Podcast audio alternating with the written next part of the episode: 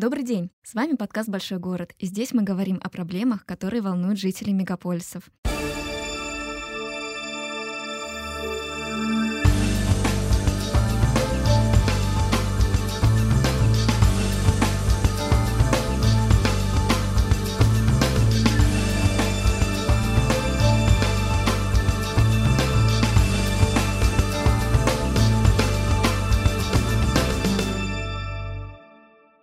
Нас сегодня Альбина Холгова, сертифицированный специалист по этикету и президент Национальной ассоциации экспертов по деловой этике, этикету и протоколу.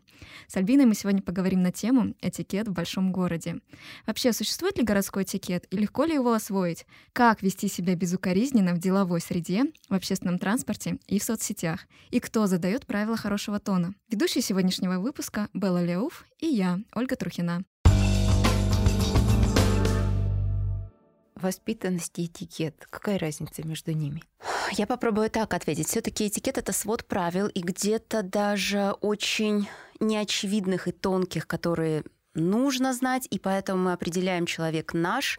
Вот в этикете есть фраза «свой или чужой». Да? Этикет — это индикация «свой или чужой» из нашего круга человек или какой-то посторонний. А воспитанность, она доступна каждому, не нужно изучать никаких правил для того, чтобы быть воспитанным человеком. Это какие-то элементарные нормы такта, хорошего тона, которые базируются на стремлении не доставлять окружающим дискомфорт. А разве этикет это не элементы воспитания? Это элементы воспитания, но он полнее. Там вот есть какие-то тонкости. Ну, скажем так, рыбный нож нужно держать определенным образом. Если какой-то хорошо воспитанный человек, да, добропорядочный, вежливый, будет держать нож не по правилам этикета, он не перестанет быть хорошо воспитанным. Но так или иначе в этикете у него пробел. А вот этикет и традиции — это тождественные понятия или нет? Вы знаете, сложный вопрос. Есть международный стандарт этикета, есть такая международная база. Она едина для всех стран. И если, например, какая-то компания отправляет свою делегацию ну, предположим, в Индию. И протокольные службы договариваются, что прием будет проходить согласно международному этикету, следовательно, будут выдаваться столовые приборы, к которым, например, на территории России мы все привыкли, да, которые мы видим во всех ресторанах и там в европейских странах.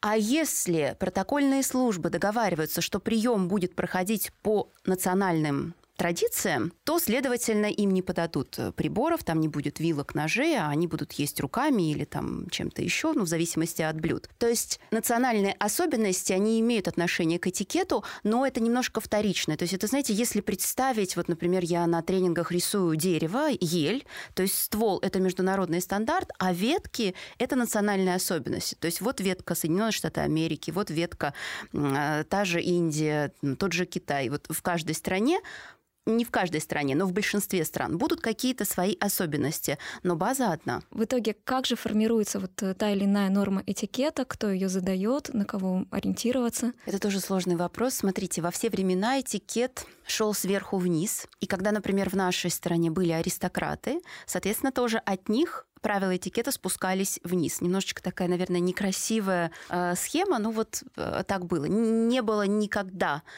такого случая, когда бы, ну, например, в какой-то глубинке на Руси зародилось правило, и это правило оттуда поднялось наверх. Такого не бывало. Всегда сверху вниз. Сейчас, например, в нашей стране аристократов нет. Да? Во Франции, где случился пик развития этикета, и именно благодаря Франции и Людовику XIV мы сейчас э, вот, говорим про эту науку. Там тоже нет аристократов. Но есть президенты стран, есть большая политика, есть первые леди, где-то есть монарши и семьи в каких-то странах, и этикет продолжает зарождаться там и спускаться к простым людям. Но если, например, мы говорим про такие вещи, как этикет мобильных телефонов, которые появились несколько десятилетий назад, а 50 лет никто не говорил об этих правилах, то здесь Правила формируют люди, которые профессионально занимаются этой наукой. И знаете, в обществе пока еще очень высок такой скепсис, настроения, которые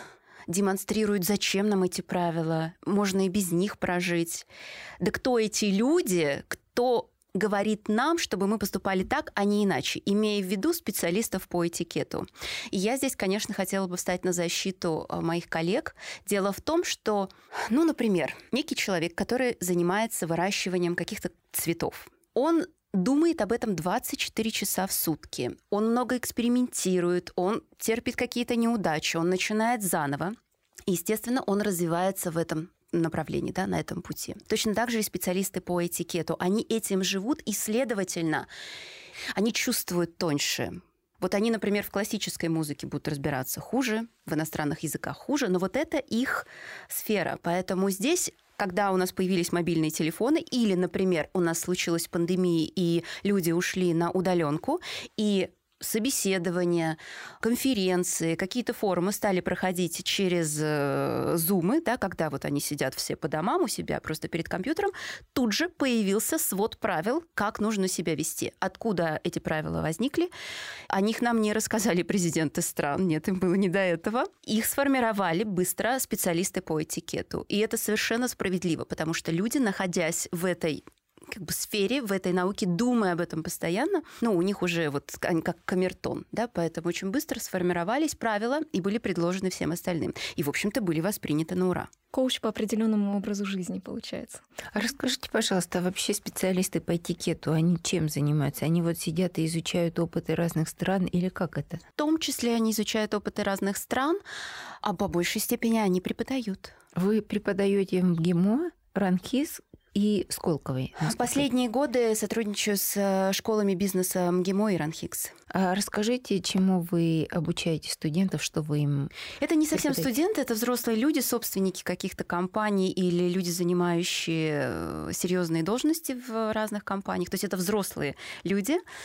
И мы с ними изучаем на 90% правила бизнес-этикета, и 10% мы уделяем, ну, примерно 10% времени мы уделяем бизнес-ланчу, правилам бизнес-ланча, потому что, знаете, бывает часто забавная ситуация, как вот, например, стандартный тренинг два дня, а у заказчика маленький бюджет, и он говорит, у нас денег только на полтора дня, давайте что-нибудь уберем. И если со стороны заказчика присутствует мужчина, то, как правило, номером один на вылет идет бизнес-ланч, модуль по бизнес-ланчу. И я всегда аргументирую и уговариваю людей, наоборот, оставить бизнес-ланч, может быть, сократить какие-то модули, дать в более ужатом каком-то формате, но бизнес-ланч оставить, потому что там очень много нюансов, они интересны, и если уж мы отталкиваемся от фразы, что этикет – это индикация свой или чужой, то мы не можем блестяще вести себя на переговорах, а потом прийти отпраздновать, например, заключение контракта в ресторан и пожелать кому-нибудь, ну, всем пожелать приятного аппетита. Это будет сразу знак, что человек ничего не знает о правилах этикета. То есть нельзя говорить людям приятного аппетита? Да, что мы из самых неочевидных э, правил, да, нельзя, Почему? нельзя желать. Считается, что это само собой разумеющееся. Желают приятного аппетита шеф-повара и официанты. Мы садимся и просто начинаем есть. Но если вот те же самые э, слушатели в бизнес-школах, они говорят, Альбина, ну подождите, вы нас сейчас научите, а вот, например, у нас завтра будет прием вот в нашем банке, там будет губернатор, и вот мы сядем, и мы ему не пожелаем приятного аппетита, а вдруг он не знает об этом правиле, он подумает, что какие мы невоспитанные. И тут есть хорошая такая правильная хитрость. Нужно просто сделать паузу. Люди привыкшие желать друг другу приятного аппетита, они делают это автоматически. Никто не ждет, кто первым должен кому пожелать приятного аппетита. Они сели и автоматически говорят, друзья, приятного аппетита и получили в ответ то же самое. Следовательно, мы сели с губернатором. Если он нам пожелал приятного аппетита, нам ничто не мешает подстроиться, поблагодарить и тоже пожелать приятного аппетита. Альбина, а еще какие мифы в этикете существуют? Относительно э, чихнувшего человека ему нельзя желать, э, нельзя говорить «будьте здоровы». Это как по Чехову вежливый человек делает вид, что ничего не заметил. Тот, кто чихнул, негромко извиняется. И это правило тоже вызывает скепсис и удивление, но на самом деле оно очень логичное. Нет на свете человека, которому было бы приятно чихать в обществе. Как правило, мы не сдержались, чихнули, и мы испытываем ну, небольшое чувство неловкости. Следовательно, все окружающие делают вид, что ничего не заметили. Вы в одном из интервью говорили, что этикет очень медленная наука. Почему? Но ему не нужна скорость. Это будет смешно, знаете. Вот у нас есть мода, которая меняется каждый сезон. Вот сегодня у нас в моде одно, завтра другое. Пожалуйста, потратьте все свои деньги. Этикет не может так э, поступать, не может так действовать. То есть сегодня он говорит, а, значит, э, в светском этикете мужчина должен первым заходить в лифт. Да? На следующий год он говорит, так, все забыли, мы придумали по-новому, теперь будем жить по-другому. Теперь женщина в лифт... Ну, то есть, нет, так не работает. Почему? Потому что этикет — это здравый смысл. Он базируется исключительно на здравом смысле. Почти за каждым правилом есть обоснование, почему мы поступаем так, а не иначе. А если общество меняется, то есть вот, например, э, сейчас э, меняется кардинальное отношение э, гендеров, мужчин, мужчин и женщины, как этикет реагирует на эти изменения? Вы знаете, я бы, наверное, поспорила, что оно кардинально меняется. Просто женщины... Вы сейчас про феминизм. А, женщины пытаются быть равными в бизнесе, в своих правах, но это не значит, что в светском общении женщины хотят отказаться от э, галантности. Это никому не нужно. Если мужчина говорит, почему я должен быть галантным, почему я должен открыть ей дверь, она что, сама не в состоянии, это, наверное, прозвучит грубо, но я бы порекомендовала обратиться к психологу этого мужчине. А потому что это не нами придумано, не нужно вмешиваться в природу. Всегда мужчина был инициатором отношений, он предлагал выйти замуж, делал предложение, да, то есть вот он как-то вел женщину в романтическом ключе. Да, жизнь знает другие случаи, когда женщина проявляет сама инициативу, но это все-таки меньший процент. Поэтому, если мужчина откажется от галантности, то я думаю, что эволюция может пострадать. Ну, а все-таки, а если женщина откроет перед мужчиной дверь, это будет нарушение этикета? Да, это будет нарушение этикета, но если мы говорим с вами про светский этикет, вот как раз э, в деловом этикете нет никакого гендера, нет мужчин и женщин, есть а, сотрудники, вот работа как армия, то есть офис, казарма. Есть только ранги. Поэтому неважно, кто мужчина, кто женщина, тот, чей ранг выше, тот важнее, тот главнее. У того преимущество. Так я все-таки уточню про дверь. Все-таки мужчина по этикету должен пропустить женщину или он должен открыть дверь? Значит, смотрите, если это светская система координат, и если это не просто посторонний мужчина, да, вот это кавалер этой дамы, мы не говорим про какие-то серьезные отношения, ну вот просто у них что-то там, какое-то общение. Следовательно, мужчина, например, из подъезда всегда выходит первым, он не просто открывает дверь, он выходит первым из подъезда на улицу, потому что мы не знаем, что там происходит. Может быть, там кто-то сейчас несется по тротуару на велосипеде, все что угодно может быть. Мужчина первым заходит в подъезд, то есть он открывает дверь, он не пропускает туда даму, он заходит первым, потому что мало ли что там, да? Лифт. В светской системе координат мужчина первым заходит в лифт, потому что лифт это территория повышенной опасности. Мужчина зашел, убедился, что все в порядке, следом заходит дама. В ресторане там тоже такая путаница часто происходит у людей, которые не знают этого, этих правил. Значит, смотрите, если есть швейцар, он открыл дверь, женщина прошла первая. Нет швейцара, дверь глухая, или она со стеклом, но мы через него никого не видим, там никого нет. Мужчина заходит первым. А вот если мы через это стекло, через это стекло видим кого-то, то мужчина открывает дверь и пропускает даму. А выходить будет первым. Как все запутано. Это элемент безопасности. Вот в данном случае эти правила базируются на безопасности. Потому что мужчина сильнее. Альбина, что такое ложное джентльменство? Ложное джентльменство — это когда мы поступаем в ущерб себе. Ну, например, у нас гости, и они засиделись, и вот мы уже посматриваем на часы, никто не понимает, потому что им приятно у нас находиться. И мы можем в ущерб себе терпеть их присутствие. Нам, может быть, завтра рано вставать, у нас самолет, неважно, даже нет никакого самолета, просто мы устали.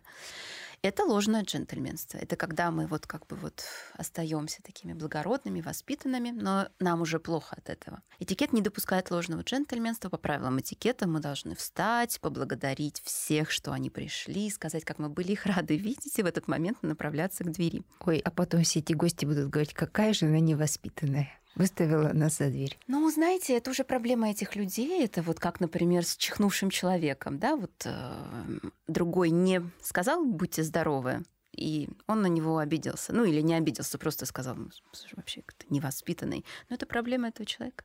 А есть какие-то распространенные ошибки вот для всех наших сограждан, для россиян? Может быть, вы это наблюдаете, когда бываете, не знаю, за границей? Ну, я сейчас скажу вещь, которая, мне кажется, многим не понравится. Ну, например, одна из самых распространенных ошибок сейчас у женщин, если говорить про современное общество, это гель на ногтях. Почему? Считается, что элегантная женщина не может тратить много времени для того, чтобы быть красивой. Это должно быть все очень легко. Вот она проснулась, что-то там быстренько сделала за 20 минут или за 15 минут и пошла. Надоел ли этот лак? Она его за минуту сняла дома и ходит без покрытия какое-то количество, если хочет, да, какое-то количество времени, дней. Накрасила она сегодня красным лаком ногти, на завтра уже ей не захотелось ходить с красным, она его тут же сняла. Просто с гелем женщины становятся заложниками этого вида маникюра. То есть это эм, маникюр, который женщина носит где-то месяц? Месяц с отросшей полоской ногтя. Mm. Когда уже отрастает полоска ногтя, я прекрасно понимаю женщин, которые не могут дойти вовремя до специалиста по маникюру, чтобы вот это все скорректировать. Может быть, кто-то в целях экономии как бы вот делает паузу между визитами, дольше выжидает времени.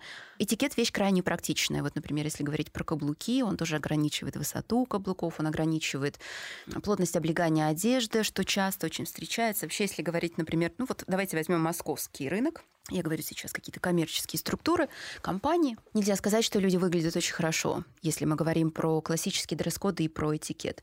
Очень много женщин, которые предпочитают в одежде стиль соблазнений. Мы говорим сейчас про офис. То есть это ни в коем случае недопустимые вещи. Вот у меня как-то был э, ну, небольшой контракт с одной нефтяной компанией.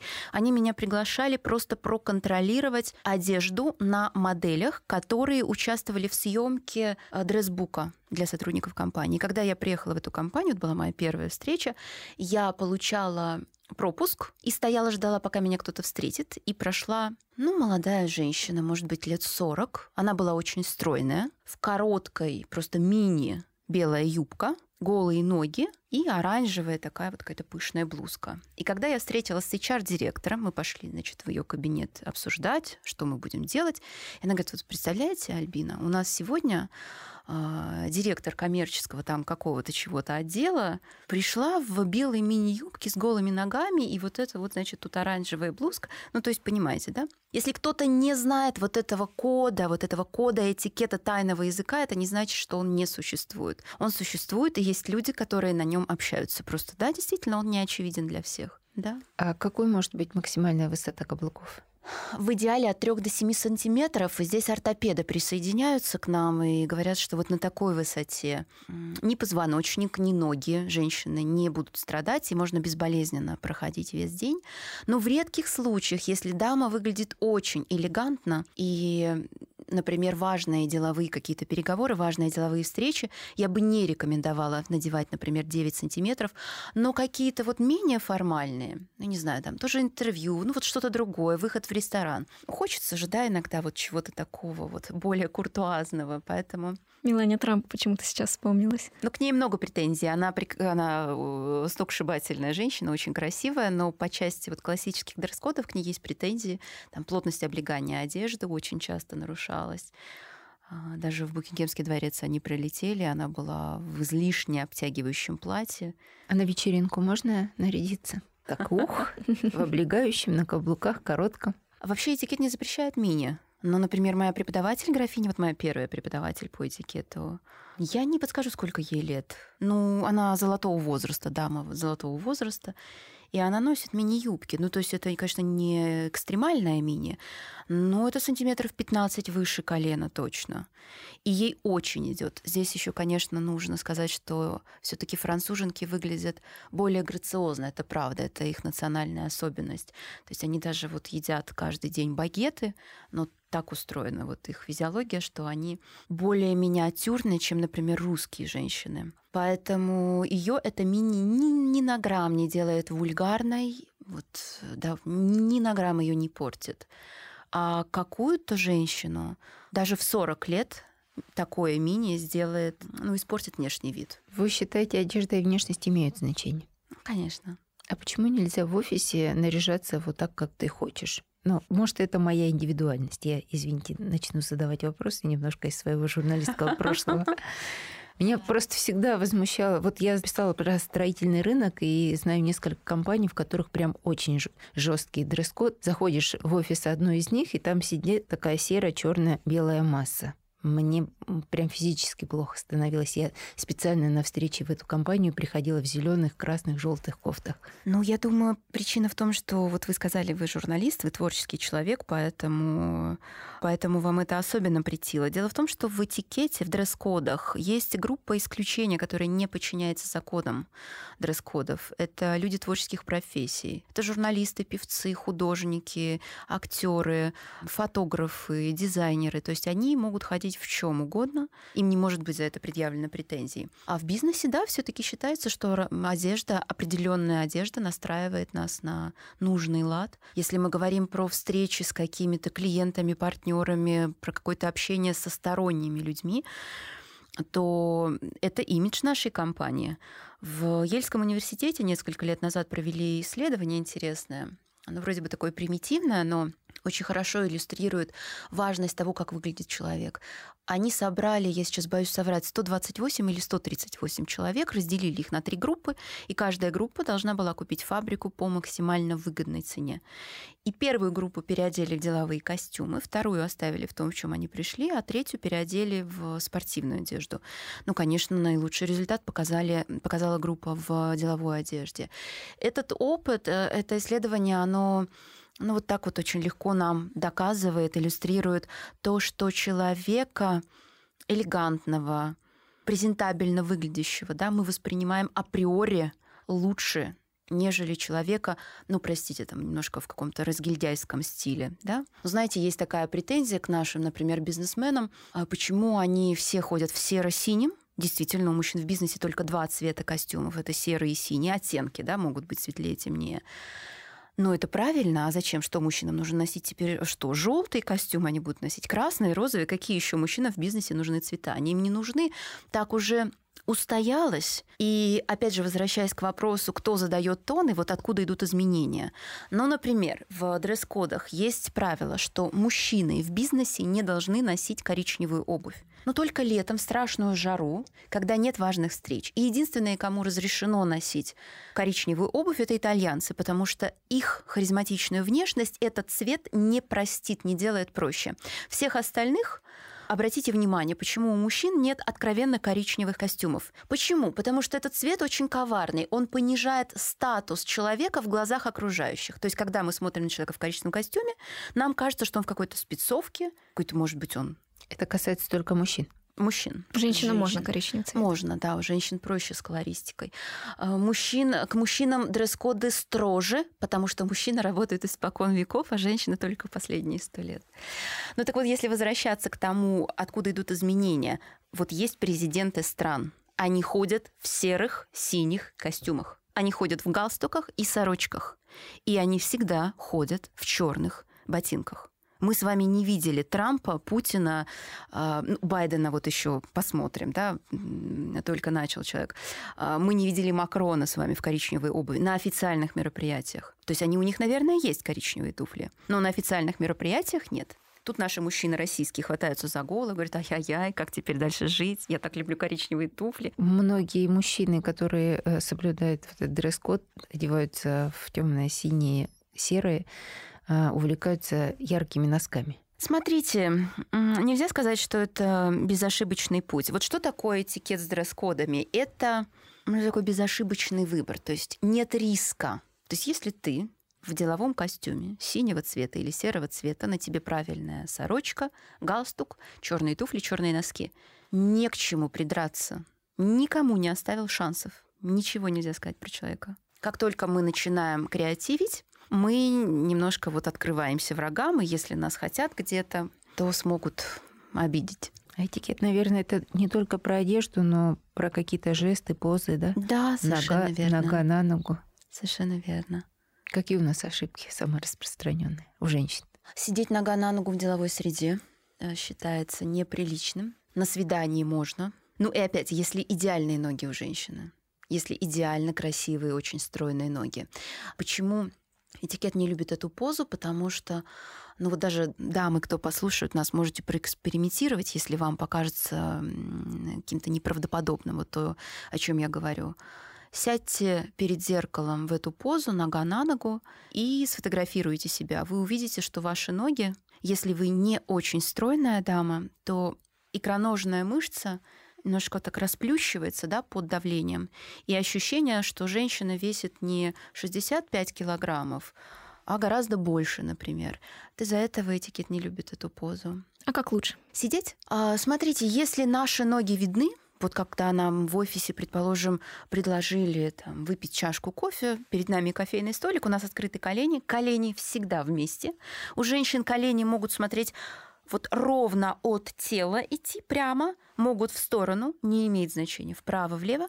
И у нас есть три варианта расположения стоп. Это ровно параллельно, 50 на 50 это когда, например, правая или левая стопа.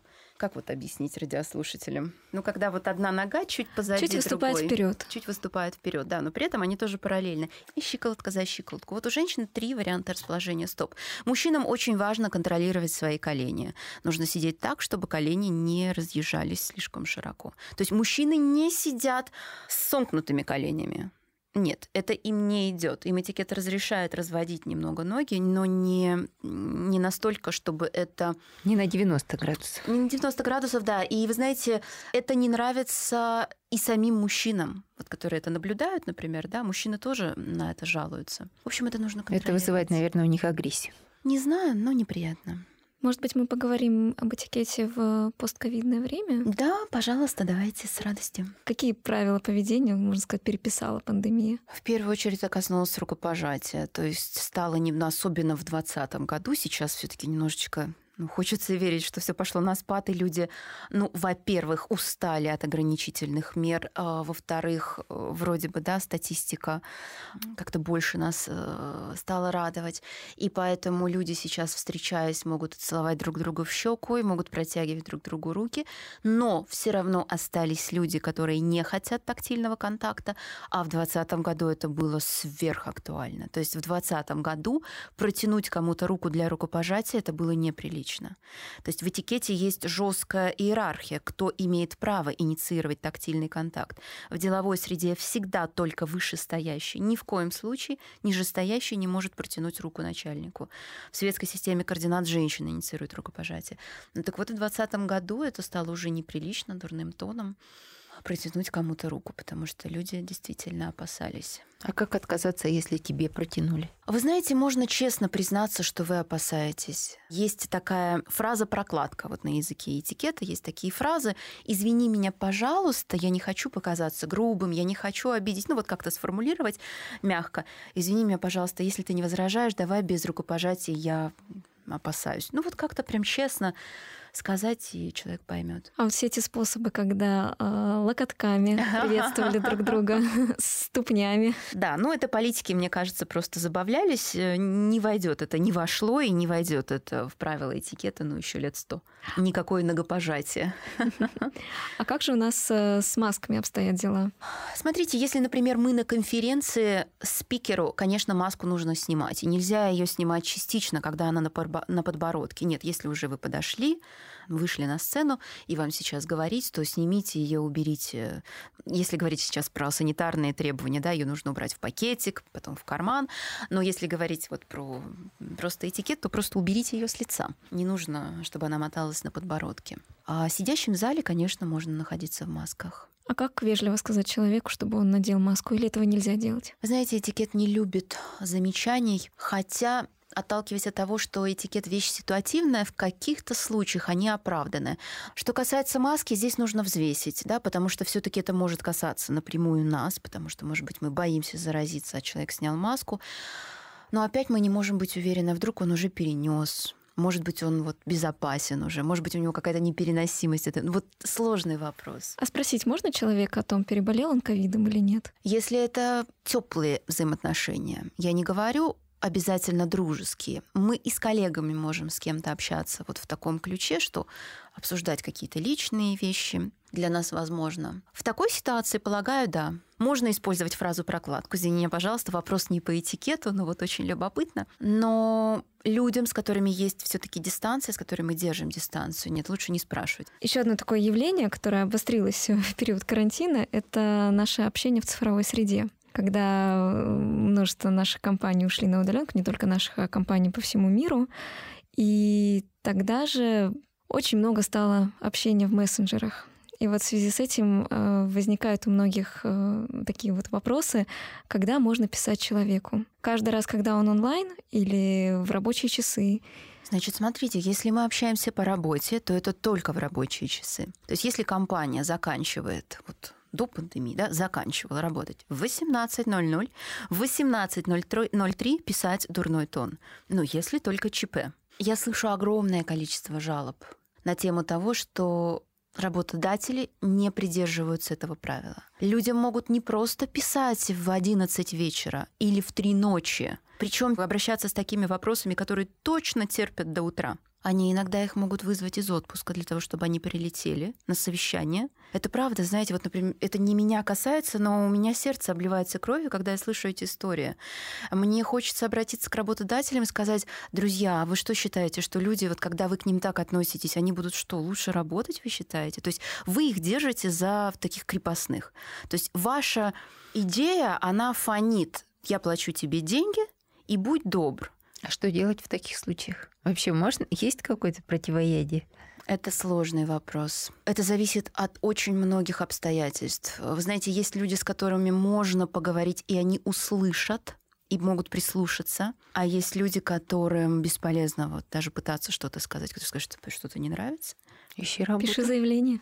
Да. Через какое количество времени по этикету положено отвечать на сообщения в мессенджере? В мессенджере я бы сказала, что не позднее следующего дня. Вы знаете, я такую паузу сделала, потому что мессенджеры немножко пересекаются у нас с электронной почтой. В электронной почте этикет нам позволяет ответить в течение семи дней, если ответ не предполагает срочности. То есть чем раньше, тем лучше, это всегда. Но если не предполагает срочности, и мы очень заняты, у нас есть 7 дней. Но мессенджер все таки как смс, да, в этот день, ну, максимум на следующий день, конечно, нужно ответить. А если в течение этого срока тебе не ответили, ты имеешь право напис- написать еще раз? На следующий день можно написать уже, да. Что-то в духе присылала вам письмо? Ну да, Удалось ли посмотреть? может быть, не дошло, там, переживаю, может быть, оно куда-то улетело не туда. Вижу, что посмотрели, не ответили, чего так.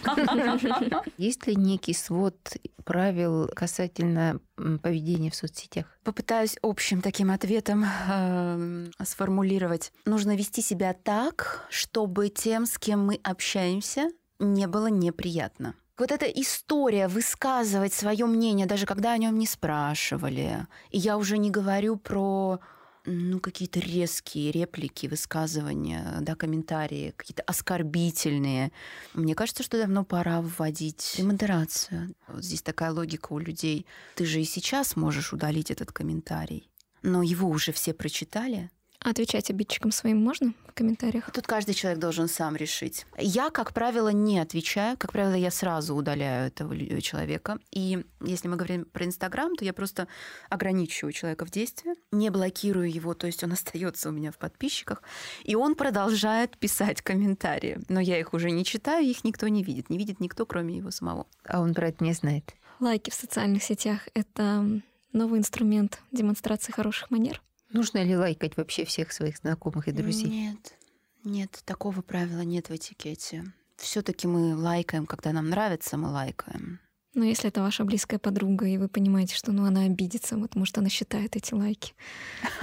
Не дружите с такими. Друзья, уместно добавляться к коллегам? Коллегам, да, особенно если теплые взаимоотношения сложились, пусть трудовые, как бы рабочие да, отношения, но вы понимаете, что это будет приятно. И с осторожностью все-таки здесь нужно. То есть нет конкретного ответа, если мы говорим про добавление в друзья к руководителю. Тут нужно смотреть, какие у вас отношения. Нужно почувствовать, вот уместно это или нет. Потому что в случае с одним руководителем точно уместно. В случае с другим нет, лучше этого не делать. Но если руководитель нам прислал запрос друзья, то мы ему не можем не ответить.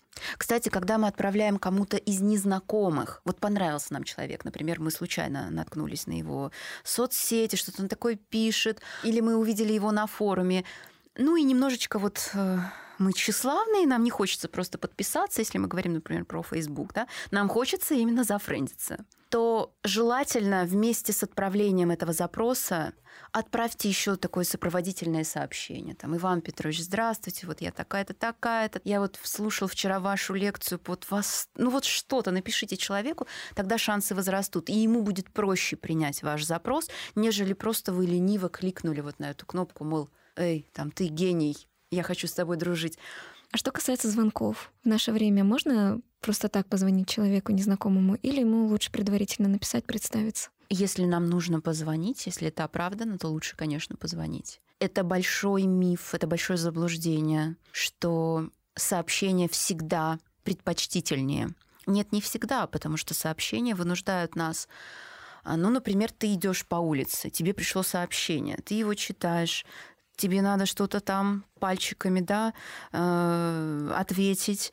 Я недавно ехала, э, например, на такси, и девушка занималась бегом, бежала по набережной. И она бежит, бежит, бежит, бежит, бежит. Потом ей, видимо, что-то пришло на телефон. Она так в телефон посмотрела и упала. Ну, этикет, да, практичная наука, поэтому не всегда проще от нам отвечать, печатать что-то в телефоне, нежели просто поднять трубку и за 30 секунд решить все вопросы. Ну, вообще есть ощущение, мне кажется, у нас так много стресса, что многие люди а, очень нервно реагируют на звонки. Да, я согласна с этим. Это тенденция нашего времени. Их становится все больше. Это связано, наверное... Я думаю, что пандемия, кстати, повлияла на это, потому что это же коррелирует с тревожностью. Угу. То есть мы тревожимся, и нам не хочется, чтобы нас лишний раз кто-то отвлекал. А у меня есть хорошая рекомендация. Во-первых, давно пора отказаться от звуковых сигналов. Переведите, пожалуйста, все свои телефоны просто в виброрежим. Не, не надо, это дурной тон, когда вы находитесь где бы то ни было в ресторане, в метро, в торговом центре, где угодно, в поликлинике, в банке, и у вас он пиликает, это дурной тон. Пусть он просто у вас завибрирует, вы это почувствуете и ответите на звонок. Посмотрите голливудские фильмы, уже очень много фильмов транслируют нам это у героев телефон просто жужжит. Никогда не задумывалась, что это сознательно сделано. Уже пора от этого отказываться, потому что мы все перенапряжены вот в этом плане. Наша ассоциация занимается вот этой инициативой. Инициатива касается всех вот этих сигналов. Недавно читала пост в Фейсбуке один джентльмен писал, как он ехал в Сапсане, и здесь пиликает, тут пиликает, там щелкает. Ну, слушайте, мы же не в сумасшедшем доме находимся. Но правда же, нам хочется тишины. Нам хочется, когда кто-то разговаривает, чтобы он разговаривал в полтона, да, не на весь вагон, не во все услышания, чтобы мы не хотим быть свидетелями там, его событий в личной жизни. Нам всем хочется комфорта. Все эти звонки, щелчки, это все туда же. А расскажите про свою инициативу, про это. К сожалению, пандемия нам очень мешает мешает в реализации этой инициативы, она связана с тем, чтобы запретить людям в общественном транспорте слушать музыку, смотреть фильмы, какие-то видеофайлы без наушников. Почему-то это для некоторых людей какая-то ну, такая очень неочевидная вещь. То есть им, кажется непонятным, а что в этом такого, если он на минутку включил какой-то ролик. И тут я тоже хочу обратиться ко всем и призвать всех неравнодушных, всех, у кого откликается вот э, эта идея, действовать активно. Находясь в ресторанах, если вы слышите, что кто-то за соседним столиком включил, пожалуйста, зовите сразу же официанта или администратора и просите, чтобы они подошли к этому столу и сделали замечание. Нужно сейчас воспитывать людей, потому что не так давно все-таки пришли все эти гаджеты в нашу жизнь, поэтому вот культура страдает. А если мы находимся в общественном транспорте, там, естественно, не будет вот этого человека, который станет посредником.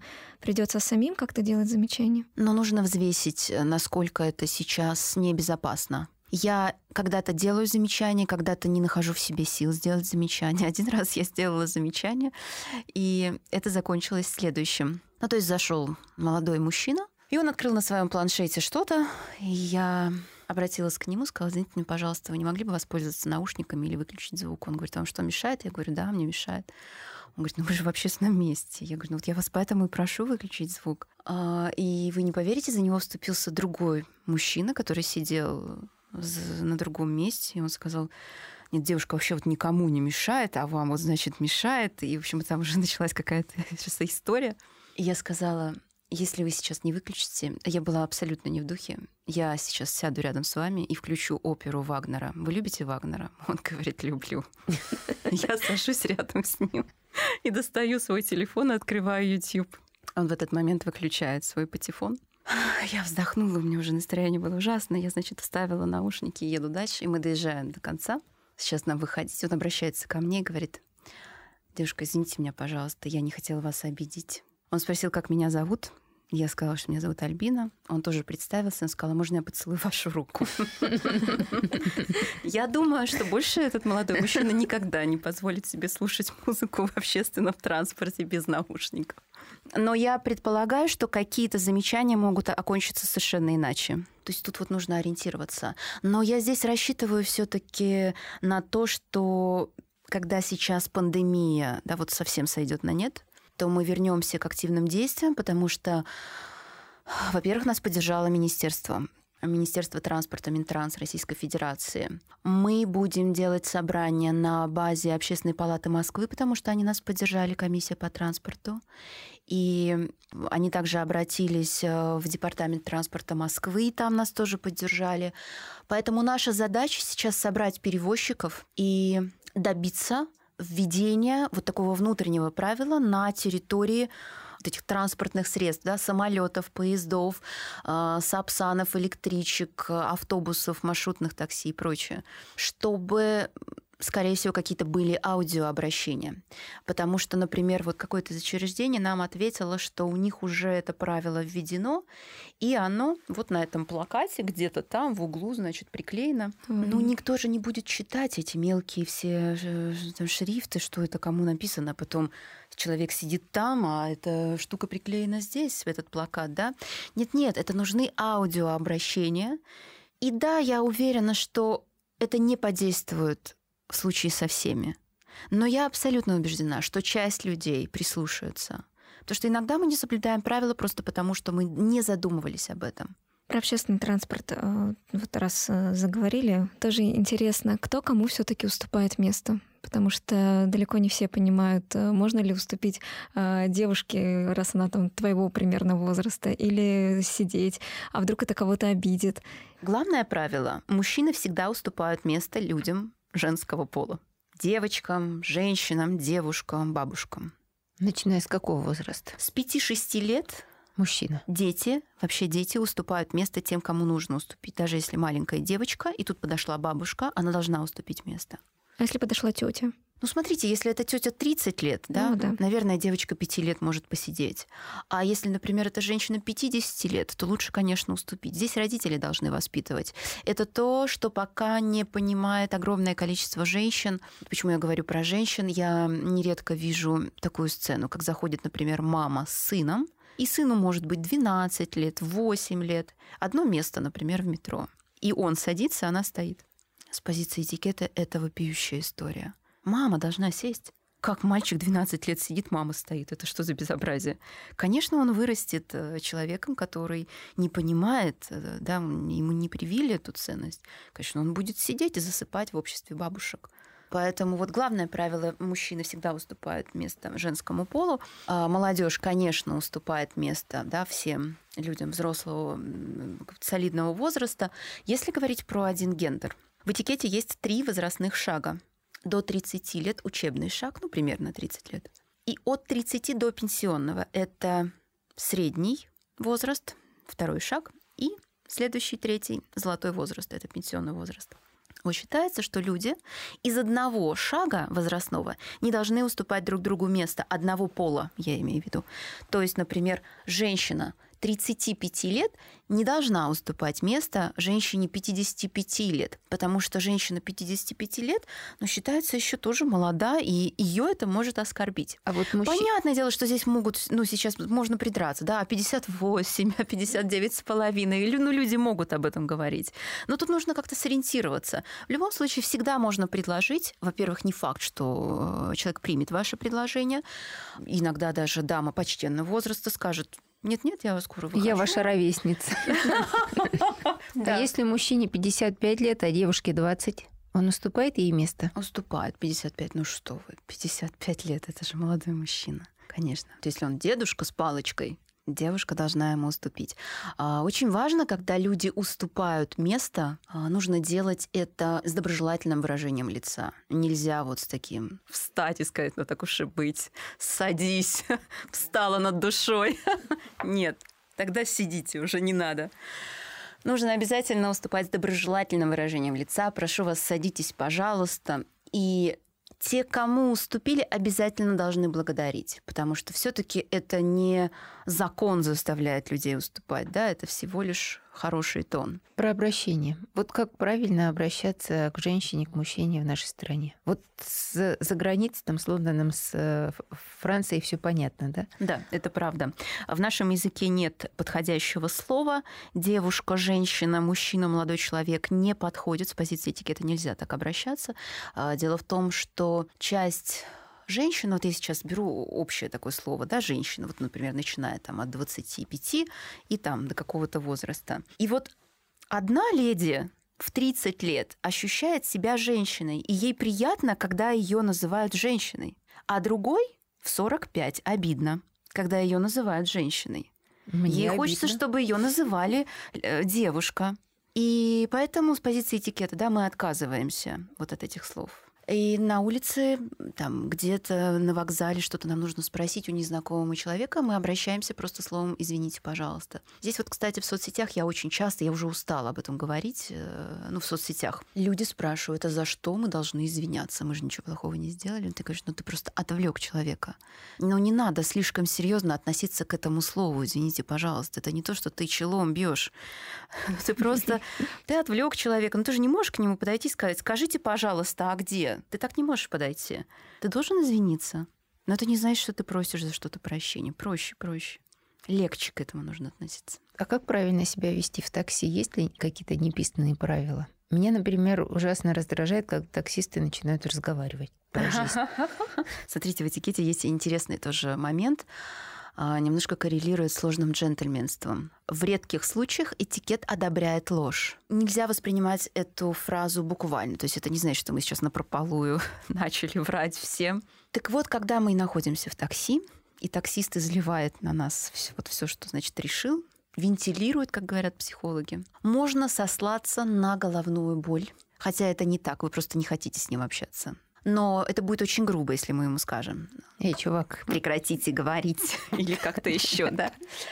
Чтобы не обидеть человека, мы говорим, используем фразу прокладку, говорим, извините меня, пожалуйста, я сегодня неважно себя чувствую, хотела бы побыть в тишине. Нужно думать о комфорте таксистов тоже, то есть нельзя громко разговаривать по телефону, а, находясь в такси. Понятное дело, что там, ты клиент, да, и вот клиент всегда прав, но все-таки нужно думать о комфорте а, того, кто нас везет. Мы можем сами выбрать, где нам сесть, или есть некое правило этикета, которое рассказывает нам, куда лучше сесть в такси? Считается, что самое почетное место это по диагонали от водителя на заднем сиденье. Угу. Опять же, если мужчина и женщина заходят в такси, то женщина тогда садится по диагонали, а мужчина? Да, а мужчина... Вот это алгоритм такой. Мужчина открыл даме дверь, она села по диагонали на заднее сиденье. Мужчина закрыл дверь, обошел автомобиль, и сел на сиденье рядом. На улице тоже как себя вести в толпе? Происходят такие столпотворения в метро, на тротуарах, где бы то ни было.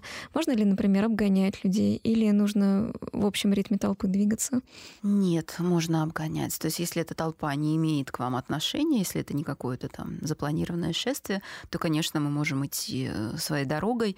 А главное, если мы кого-то задели, мы обязательно должны извиниться. Вот это тоже неочевидная вещь для некоторых людей.